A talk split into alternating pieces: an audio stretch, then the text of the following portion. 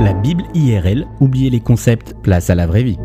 Bonjour à tous. Si je vous dis et pourtant elle tourne, de qui pensez-vous que je parle? De Galilée bien sûr, ce mathématicien, géomètre et astronome de génie du XVIIe siècle, considéré comme le père de la physique. En 1623, Galilée soutient que la Terre tourne autour du Soleil et non le contraire. Une idée qui ne plaît pas du tout aux religieux de l'époque qui vont le condamner à la résidence surveillée jusqu'à la fin de ses jours. Et alors que sa sentence est prononcée, brisée, Galilée aurait alors déclaré Eppure si muove, c'est-à-dire et pourtant elle tourne. Galilée avait de quoi être dévasté. Il le savait, ses calculs étaient bons. Pourquoi un tel obscurantisme? Galilée venait d'expérimenter l'aveuglement religieux, ce même aveuglement que les disciples de Jésus, Pierre et Jean, avaient expérimenté des siècles plus tôt? Le livre des Actes au chapitre 4 nous raconte que Pierre et Jean étaient dans le temple après avoir guéri un infirme bien connu de tous les habitués de ce même temple. Et alors qu'ils parlaient au peuple de la résurrection de Jésus, ils ont été arrêtés par les gardes et mis en prison et tout comme Galilée, ils ont droit à un procès. Et je lis à partir du verset 4.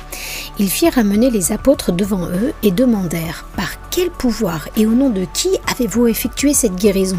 Alors Pierre, rempli du Saint-Esprit, leur dit, Chef du peuple et ancien, on nous interroge aujourd'hui à propos du bien fait à un infirme. On nous demande comment cet homme a été guéri. Eh bien, il faut que vous le sachiez, vous tous ainsi que le peuple d'Israël. Si cet homme se présente devant vous en bonne santé, c'est par le pouvoir du nom de Jésus-Christ de Nazareth, celui que vous avez cloué sur une croix et que Dieu a ramené d'entre les morts. Pierre et Jean venaient de mettre ces religieux dans l'embarras. Au verset 16, voici ce qu'ils disent. Que ferons-nous de ces gens? Car tous les habitants de Jérusalem savent clairement que ce miracle évident a été réalisé par eux et nous ne pouvons pas le nier.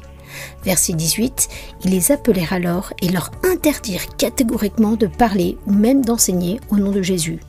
Mais Pierre et Jean leur répondirent, Jugez vous-même s'il est juste devant Dieu de vous obéir à vous plutôt qu'à lui.